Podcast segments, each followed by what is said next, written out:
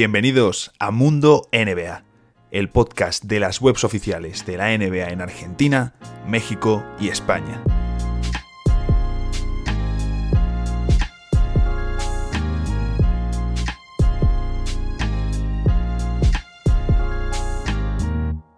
Un nuevo traspaso para Russell Westbrook, el segundo título de los Milwaukee Bucks o incluso, quién sabe, si el despido de Frank Vogel son algunas de las eh, sobrereacciones que podríamos hacer después de la primera jornada de los dos primeros encuentros de la NBA en una nueva temporada que cogemos con muchísimas ganas. Y como nos encanta comentar esta liga, nuestra liga favorita, y también como comentar un poquito estas sobrereacciones que son muy interesantes, pues para eso estamos aquí. Eso sí, normalmente el episodio lo subimos los jueves, el segundo episodio de la semana, pero me ha dicho Sergio, oye, mejor lo subimos hoy, ¿no? Y he dicho, pues, pues sí, tiene bastante más sentido. Así que obviad todas las referencias que hacemos, sobre todo yo, a que se sube mañana, jueves.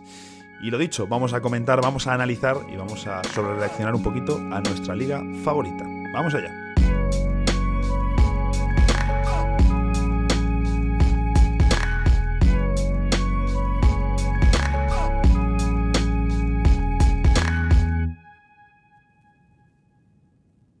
Muy buenas a todos y bienvenidos a un nuevo episodio de Mundo NBA, el primero ya en temporada regular. Ya por fin ha comenzado la temporada número 75 de la NBA. Que bueno, es cierto que este podcast lo estáis escuchando ya después de la segunda jornada, después del primer carrusel de partidos, estas jornadas en las que tenemos muchísimos partidos y muchísimas historias, pero Hoy vamos a hablar eh, pues, pues, de lo que tenemos que hablar, de los dos primeros partidos, de este doble plato que hemos tenido para abrir la temporada y de alguna cosita más. Eh, Sergio Rabinal, eh, así, mm, como, como, es la jornada por excepción de, de la sobrereacción, ¿cuáles son tus sobrereacciones favoritas de, de esta primera jornada? ¿Qué es lo que más te ha gustado? Bueno, yo creo que esta, esta noche lo estábamos comentando en el canal interno de, la web y para mí que Nemanja Bielicha es el robo del mercado de agentes libres de este año porque el partido que ha tenido y especialmente el cierre contra los Lakers es absolutamente descomunal. Yo no recuerdo un, jugador de ese calibre, obviamente, que, hubiese tenido un impacto tan, tan desmedido en un tiempo tan, tan pequeño. Y además un jugador tan limitado como pueda ser eh. Sí, además un jugador como Bielicha, sí que es cierto que en Sacramento lo pudo hacer un poquito mejor, era más importante, pero que llegó a Miami Heat, digamos, eh, para ser un... Bueno, se, consideró, bueno, cuidado aquí, que Bielicha en Miami puede encajar, y no jugó prácticamente nada en Miami, no le vimos, no le vimos una rotación de Spoelstra. Eh, quizás es sobre reaccionar demasiado, hombre, yo no espero que Bielicha haga todos los días los números que ha hecho hoy, pero sobre todo para, para cuando los Warriors reciben eh, esos, esos traps, ¿no? Esos eh, defensas tan agresivas que le hacen a Curry saliendo del bloqueo, que es algo que lleva viendo pues desde que los Warriors son élite, desde 2014, casi una década. Eh, un tipo como Bielicha les viene muy bien, porque antes solo tenían a Draymond Green, digamos, para romper esas situaciones desde el pase. Han, añadido también a Igodala, que veremos también por la edad cómo puede rendir a lo largo de todo el año. Pero si pones a Bielicha al lado de Draymond Green, tienes a dos falsos pivots que le van a dar eh, mucho espacio y mucha, mucha capacidad de pase para romper esos, esas trampas a Stephen Curry. Y además que pueden cargar muy bien el rebote, que es una cosa fundamental yo creo en estos Warriors, porque en el momento en el que rompen el partido eh, los Warriors en a mediados, a mediados del, del, último cuarto, es porque consiguen imprimir un ritmo de juego muy alto y los Lakers como que entran un poco en colapso porque todavía no están asentados. Es el primer partido de la temporada, han jugado eh, siete contando la pretemporada y están a años luz de lo que realmente pueden ser. A mí me han gustado mucho estos Warriors, creo que tanto la primera como la segunda unidad puede rendir muy bien. Ahora bien, lo que decías de Iguodala, hoy se va a 12 puntos, con 4 de 7 creo que en tiros de campo. Yo no creo que eso pueda hacerlo mm. un pongamos un 20 de febrero contra los Hornets, que quizás sea un partido importante porque realmente va a ser su liga, o es lo que creemos ahora mismo, porque no sabemos muy bien si el potencial de, Jordan Poole, por ejemplo, se va a mantener, si Stephen Curry va a seguir a, un buen nivel, pese a que hoy no ha tenido su la mejor noche de cara al aro, sí que ha sido eh, ha impactado en el juego. Pero a mí me han gustado los Warriors, más de lo que podía esperar de ellos. Sí, estoy de acuerdo contigo. Me han, me han sorprendido, me han gustado más de lo que esperaba. Eh, bueno, los Lakers con sus ajustes. Eh, sí que quería comentar, antes de meternos en los partidos, hemos hecho ahí ya unas pinceladas de Warriors y de, mm, y de Lakers, Warriors sobre todo, eh, que hemos tenido, claro, es que Ben Simmons no quiere que empecemos a hablar de la temporada regular, no quiere que empecemos a hablar de los partidos. Y ayer, Sergio, cuando estaba todo muy tranquilo, estábamos en esas horas previas a la primera jornada, preparando contenido, todos tranquilos, eh, pues salta la liebre y nos dicen que, es cierto que ya habíamos tenido la jornada anterior los vídeos de un Simmons en los entrenamientos quizás no demasiado comprometidos. Horas después se confirma esto, que no está comprometido en los entrenamientos y los Sixers le ponen una sanción. Más después, sobre todo, las declaraciones de Joel Embiid que pues, evidencian lo que está pasando en Filadelfia.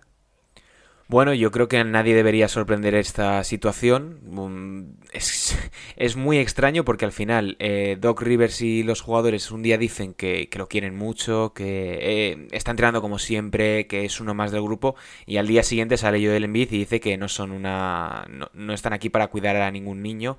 Y Doc Rivers, pues bueno, reitera otra vez lo mismo y sucede lo que sucede con, con Ben Simmons. Yo creo que es que es una situación tan insalvable que ni aunque jugase de nuevo con los Sixers y hiciese un 20-10 en los próximos seis partidos, conseguirían traspasarlo por lo que realmente quieren, que es una estrella de primer nivel, que yo creo que no va a suceder. Ese es el problema, ¿no? Que, quizás ya, pues un Ben Simmons que hace un tiempo te servía, bueno, es que hace menos de un año, te, te hubiese servido para hacerte con James Harden, pues ahora no te sirve pues ni para hacerte con Tyrese Halliburton, que los Kings no le quieren poner encima de la mesa. Situación compleja, ya lo sabemos, ya lo hemos comentado aquí, pero bueno, obviamente había que comentar algo de esto porque Simons, eh, bueno, la telenovela no ha terminado, como ya sabemos, eso sí, lo importante es que ya tenemos los partidos en marcha. Bueno, ojo, porque también salieron, no los vamos a repasar todos, pero eh, por si los queréis consultar, eh, ya han salido los primeros 25 jugadores de la lista de los 75 mejores.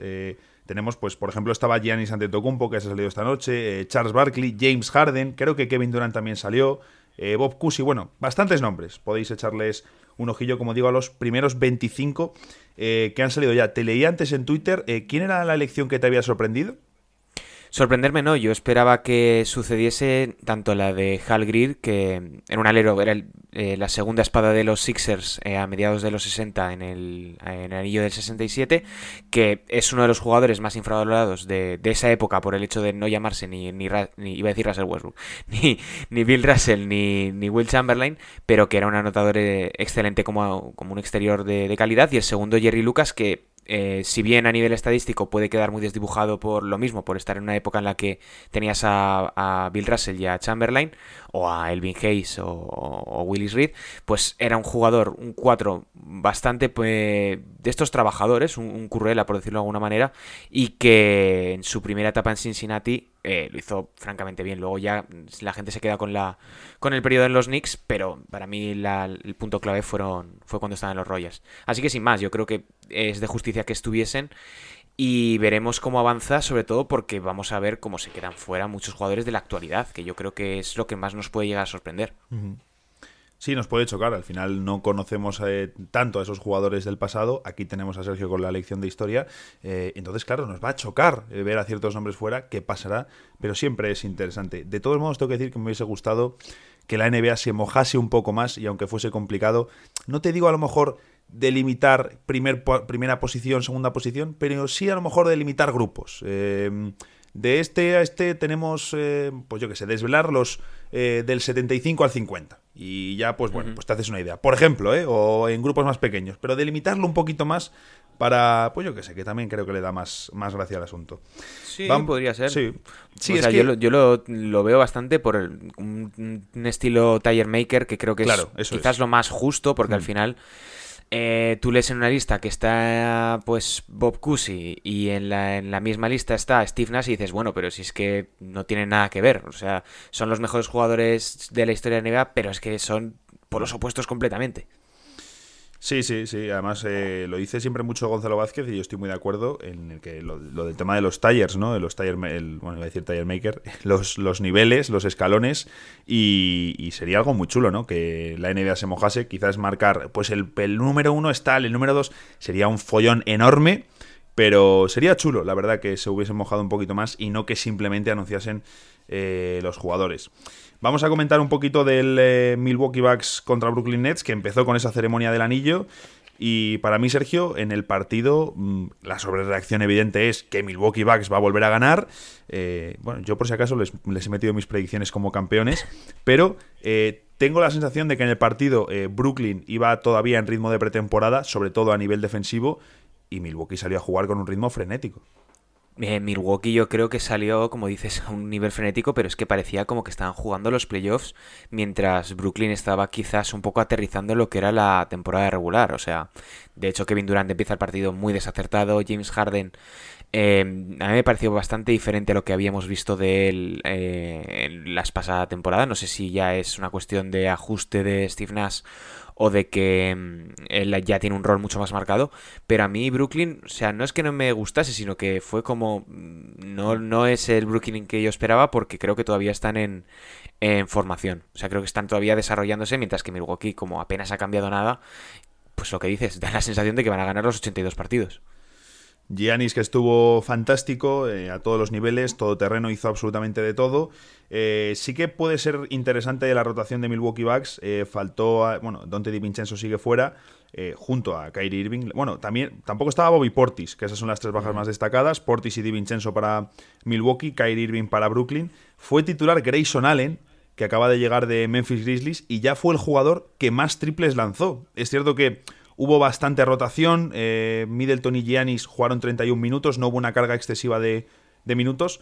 Pero oye, que Grayson Allen llegue, primer partido, 28 minutos, eh, y se casque 10 triples, eh, puede ser una temporada en la que, no digo que Allen vaya a tener todo el año estos minutos, porque con Di Vincenzo y demás no debería jugar tanto, pero es un jugador que además por ese carácter competitivo que tiene, mm, encaja bastante bien en estos backs. Sí, yo lo que no entiendo muy bien es por qué Memphis le ha dejado salir de manera tan, pongamos, tan fácil o tan sencillo a nivel de salarios, porque es que Grayson Allen encaja en cualquier equipo en que lo pongas y si lo pones en un contexto como es Milwaukee Bucks, en el que no tiene que hacer más nada más allá de ejecutar, como bien decías, desde el triple, que hoy, pues bueno, no lo ha hecho del todo bien, pero al final ya se va con tres triples, ya suma eh, nueve puntos y se va con diez, es decir, yo creo que jugó bastante bien y en defensa, pues como hace siempre un trabajo más oculto, más eh, de estar ahí, de atacar, de presionar las líneas de pase y de em, perseguir al suyo, pues al final no queda tan, no es tan visual, es un estilo más defensivo como podemos tener un Rujole de, de, andar por casa, yo creo. Y vamos, es que les encaja estos backs a la perfección y eso que, como bien decías, Brooklyn yo creo que no, no tenía todos, yo creo que no, todavía no están, no han dado con la rotación para poder rendir sin Kyrie Irving.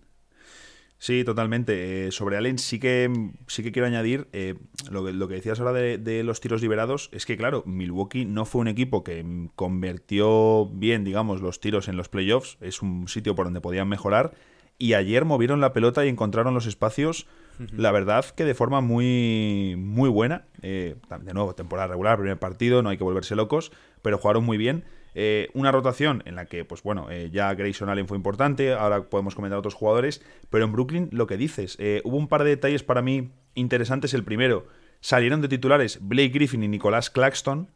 no sé muy bien si esta va a ser la pareja titular durante toda la temporada. Sí que creo que Claxton va a jugar mucho por necesidades de Brooklyn. También hay que ver cómo están Aldrich y Millsap. Y sí que me llamó la atención el hecho de que Bruce Brown, que es un tío que la pasada temporada fue absolutamente clave en el equipo, se quedó en tres minutos, pero es que solo jugó en el último cuarto. Y por ejemplo, estuvo por delante eh, Jevon Carter, que jugó 19 minutos recién llegado de Phoenix y la pasada temporada de los Suns eh, estuvo fuera de la rotación. El amigo Jevon, que es muy trabajador, pero el amigo no, no, se le da nada bien tirar a canasta. Mm, es Eso le falla más, sí, sí, sí, A ver, probablemente sea lo que, lo que puedas necesitar ahora mismo teniendo a Patty Mills como base principal. No creo que no les puede venir mal. Ah, sobre lo que decías de Claxton, fíjate, o sea, los números son buenos, pero yo las sensaciones que tengo con él es que todavía está muy verde para el, reto que tiene por delante, que es ser pivot titular o segundo pivot, mm, si van a small ball. Eh, en un equipo que aspira a ser campeón de la NBA. Mm, o sea, a nivel de salarios es lo que te toca porque tienes lo que tienes, con, un, con tres jugadores con el máximo y un Joe Harris eh, a un salario bastante alto. Pero a mí, joder, es que es muy duro pedirle a Nicholas Claxton que sea un, tío de 10-10 todos los días y que además sean un 10-10 de verdad, porque hmm. buena parte de, esos, eh, de esas canastas son generadas eh, simplemente por, porque James Harden es excesivamente bueno en la creación sobre bote y en el 2x2. Sí, sí, yo vamos, coincido en que Claxton le sienta mucho mejor ese rol de salir desde el banquillo. Y claro, lo que pasa es que si estuviese Kyrie Irving, pues sí que podría salir con Kyrie, con Harden, con Harris, con Durant y con Griffin, que es el quinteto ideal de Brooklyn Nets. Eh, entonces veremos cómo lo va ajustando eso Steve Nash, que bueno, a mí me gustó mucho en su primera temporada, así que eh, tengo fe en lo que hará el canadiense con este con este conjunto de Brooklyn. Eh, también hablando de Milwaukee, hablábamos de Grayson Allen, está el amigo Jordan Enwara, que el año pasado no jugó, prácticamente era un novato, una temporada en la que no hubo Summer League, no hubo training camp al uso, entrenamientos hubo poquísimos durante la temporada. Entiendo que como novato costaría entrar más en una rotación que además pues, estaba cargada de, de, jugadores importantes, como era en un candidato al, al título. Eh, pero que viene de unos eh, Juegos Olímpicos fantásticos con Nigeria y que en pretemporada ha sido el jugador que más minutos ha acumulado en la plantilla de Brooklyn Nets, uy, de Brooklyn Nets, de Milwaukee Bucks. Eh, anoche Sergio hizo, bueno, tuvo 27 minutos, segundo jugador con más minutos por detrás de, de Pat Connaughton, el amigo Pat, y terminó con 15 puntos y 6 asistencias. De, perdón, 6 rebotes desde el banquillo Jordan Embuera. Ojito porque aquí hay otro jugador interesante a seguir en Milwaukee. Bueno, yo creo que es el tipo de jugador que, que siempre surge en, este, en estos contenders, que aprovecha muy bien su, su, función, tiene un rol más o menos abierto y que en estos momentos de la temporada, si tienes el día, yo creo que eh, Baden-Holzer, pese a lo estricto que es con las rotaciones, yo creo que le ha dado entrada y ha funcionado a la perfección.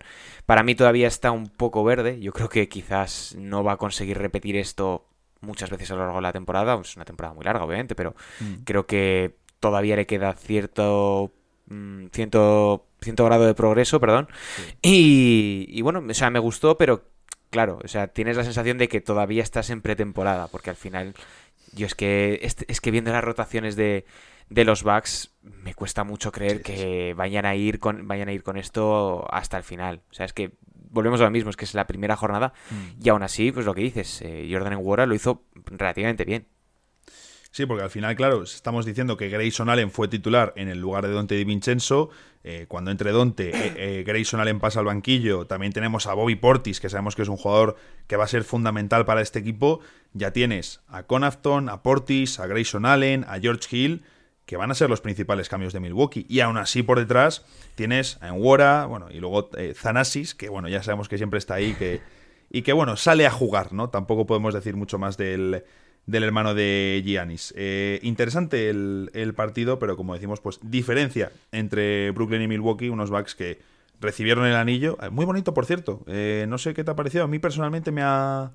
No lo he visto, fíjate. O sea, ah, pues no, lo he visto. de hecho, estaba viendo el partido y he pasado los 40 o 50 minutos que han hecho de, introducción de esto porque quería ahorrarme un poco de tiempo. Yo me he ido directamente, he visto un par de vídeos de, la celebración y tal, tampoco, tampoco me genera demasiado interés. Sí me hubiese gustado más que hubiesen jugado los Suns este primer partido y que les hubiesen hecho la ceremonia a ellos. No ha podido ser, ahí sí que lo hubiese visto entera. Em, pero bueno, vamos a hablar un poquito de Lakers Warriors. Hemos comentado lo de Bielicha. Eh, ponías también antes el dato en Twitter. Eh, es el tercer partido en el que LeBron James y Anthony Davis superan eh, cada uno en el mismo encuentro los 30 puntos. Primero en el que pierden. Eh, no es una buena señal, evidentemente, pero mm, es lógico que necesiten tiempo eh, habiendo llegado Westbrook y con todos los cambios. Y es que no solo eso, es que eh, los, o sea, los puntos de LeBron y de Anthony Davis han representado casi el 60% del total de los Lakers, que es una barbaridad. O sea, es decir, normalmente suele ser un 40 y algo, 50 en las mejores noches, pero es que un 60% casi es una locura. Pero es que claro, tienes en, la, en el quinteto titular a DeAndre Jordan, que sale casi 14 minutos y hace dos puntos. Ken Basemore, que lo hace bastante bien, aunque no mete una, pero suma 8. Y Russell Westbrook, que todavía lo mismo está aterrizando y suma, y suma 8 puntos también. Y es que en el banquillo el que mejor lo hace es Carmelo Anthony, pero porque es Carmelo Anthony, no puedes esperar menos de él. Eh, luego podemos hablar un poco de Avery Bradley, que sale ahí en ese último cuarto de manera un poco a, ¿eh? salvarlo y, para mí es uno de los mejores del partido. Sí, sí. Eh, Bradley, que bueno, le, le, repescaron el otro día, ya lo sabemos de los Warriors, le meten al final. Eh, yo lo que sí que he visto en este partido ha sido bastante desajuste de Lakers. Creo que ha habido eh, jugadas interesantes, creo que ha habido, eh, pues recuerdo una, por ejemplo, en la que está posteando Russell Westbrook y carga Anthony Davis desde fuera y cuando le hacen el 2 más 1 a Westbrook la suelta. Es decir, yo estoy convencido que si Westbrook en algún momento va a encajar sin ser el principal generador o teniendo que repartirse las tareas de principal generador es ahora, porque es, o es ahora o, es nunca. Es decir, eh, hace un año eh, Westbrook estaba muerto deportivamente en los Wizards y ahora tiene una oportunidad que nadie esperaba. Por lo tanto, o, lo aprovechan y lo saben eh, utilizar por las dos partes, o tanto Lakers como Westbrook se la van a, se la van a pegar. Creo que hay potencial, mucho potencial. Evidentemente van a necesitar tiempo. pero claro, es que también te faltan piezas. Ken Basemore creo que sí que les da defensa, pero claro, 2 de 8 en triples, no es el tirador tampoco más... O sea, se estaba tirando eso sí como si fuese Stephen Curry, con muchísima confianza el amigo. Eh, pero bueno, hay cositas, hay cositas ahí. Eh, de Andre Jordan, que en pretemporada, debo decir, eh, me había dejado mejores sensaciones. no sé cómo lo has visto tú, Sergio, pero anoche ya se comió un par de las suyas de tener al pivote en su espalda, a su, a su pivote, a su emparejamiento, ni mirarle. recuerdo una de Kevin Looney y, y se queda solo. Sí, al final nos pegamos toda la pretemporada hablando de cómo iba a ser la rotación de Lakers y al final Howard y, Jordan han jugado lo mismo.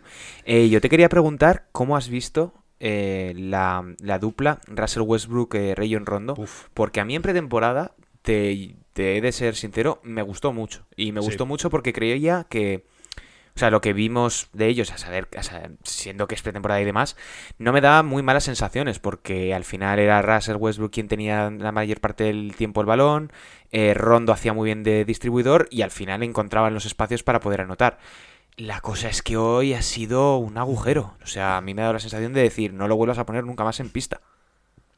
Sí, totalmente. Además, creo que lo he leído en Twitter que alguien decía, ha sido una herida enorme los, los minutos de Rondo y de Westbrook juntos, pero coincido contigo, en, pretemporada dieron buenas sensaciones juntos, Vogel habló bien de, esa sensación y que querían utilizar esa doble base y que dices, oye, pues eh, tiene sentido para que Westbrook eh, tenga la pelota, Rondo también para que haga el trabajo defensivo, porque bueno, eh, Russell anoche pues no tenía muchas ganas de defender, que viene siendo lo habitual con él en, en temporada regular especialmente, y claro, necesitabas a alguien sobre Curry, pones a Rondo sobre Curry, Rondo también, eh, en los últimos años, lleva ya varios años, que ha mejorado mucho en el, en el tiro exterior. Anoche un 1 de 3, que oye, no está nada mal para lo que es eh, Rayon Rondo.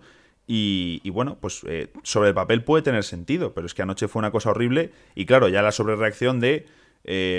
uff, es que Rondo y Westbrook no pueden jugar juntos, ¿no? Que ya hay mucha gente que está diciendo, ostras, es que esto es, es inviable. A mí sí que me gustaría que Vogel lo siguiera probando porque me parece interesante, incluso creo que de cara a playoffs, eh, Rondo y Westbrook juntos es algo que creo que los Lakers tienen que invertir, no de que jueguen muchísimo juntos, pero de ir dándoles minutos durante la temporada, a lo mejor contra determinadas alineaciones del rival, pero creo que es una pareja en la que tienen que invertir Vogel, por mucho que anoche fuese un desastre.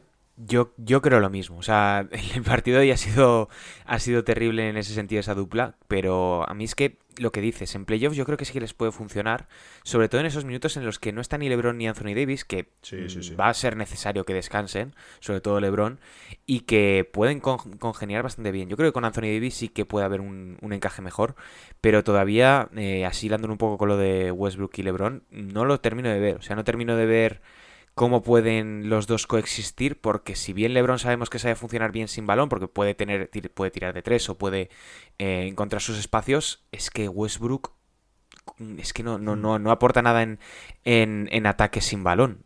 Y en el tiro exterior ya lo sabemos lo que es. Y a mí Westbrook me gusta. Yo creo que es un jugador que sorprende muchas veces porque es capaz de, impactar de cuando menos te lo esperas. Pero creo que Vogel todavía no ha dado con la tecla o Westbrook no ha encajado bien en lo que le están pidiendo. A mí Westbrook no me gusta, nunca, nunca me he escondido tampoco, pero, pero sí que veo el punto ese, ¿no? De decir, joder, si es que Westbrook sin la pelota, eh, no, si es que Westbrook sin la pelota ha sido eh, inútil toda su carrera, pues dale la pelota, ¿no? Yo creo que ayer hay un par de acciones, luego las...